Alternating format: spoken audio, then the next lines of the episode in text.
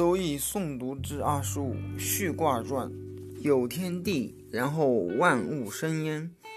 言天地之间者，为万物，故受之以尊。尊者隐也，尊者物之始生也。物生必萌，故受之以萌。萌者萌也，物之至也。物至不可不养也，故受之以虚。虚者饮食之道也，饮食必有讼。故受之以讼，讼必有重起，故受之以失。失者重也，重必有所比，故受之以比。比者比也，比必有所序，故受之以小序。物序然后有理，故受之以履。履者礼也，履而泰，然后安，故受之以泰。泰者通也，物不可以中通，故受之以否。物不可以中否，故受之以同人。同与人同者，务必归焉，故受之以大有。有大有，不可以盈，故受之以谦。有大而能谦，必欲，故受之以欲。欲必有随，故受之以随。以喜随人，以喜随人者，必有事，故受之以鼓。鼓者事也，有事而后可大，故受之以邻。邻者大也。物大然后可观，故受之以观；可观而后有所合，故受之以适合。合者合也，物不可以苟合而已，故受之以闭。闭者是也。至是然后亨，则进矣，故受之以波。波者波也，物不可以终进波，穷上反下，故受之以复。复不忘矣，复则不忘矣，故受之以无忘。有无忘物，然后可序，故受之以大序；物序，然后可养，故受之以宜。宜者养也，不养则不可动，故受之以大过。物不可以终过，故受之以坎。坎者坎也，坎者陷也。陷必有所利，故受之以离。离者利也。有天地，然后万物；有万物，然后有男女。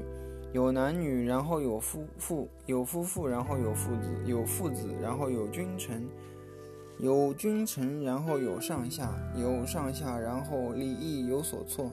夫妇之道，不可以不久也，故受之以恒。恒者久也。物不可以久居其所，故受之以钝。钝者退也。物不可以中钝，故受之以大壮。物不可以中壮，故受之以静。近者近也，近必有所伤，故受之以民夷。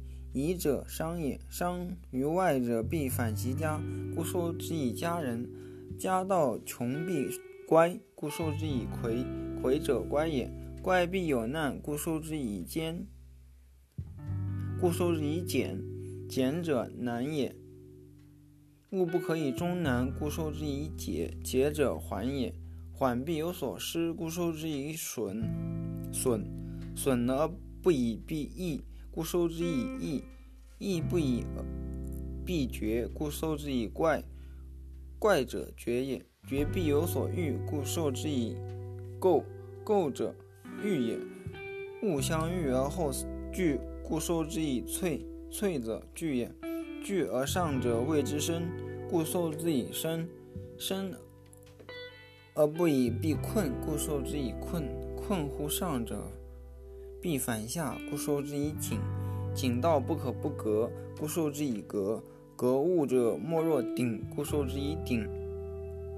主气者，莫若长子，故受之以正。正者动也。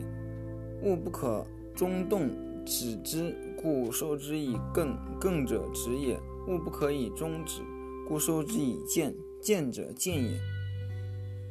进必有所归，故受之以归昧；得其所归者必大，故受之以丰。丰者丰也。穷大者必失其居，故受之以履。履而无所容，故受之以训。训者入也。入而后悦之，故受之以兑。兑者悦也。悦而后散之，故受之以患。患者离也。物不可以终离，故受之以节。节而信之，故受之以忠服；有其信者，必行之，故受之以小过。有过者必计，故受之以计计；物不可穷也，故受之以未计。终焉。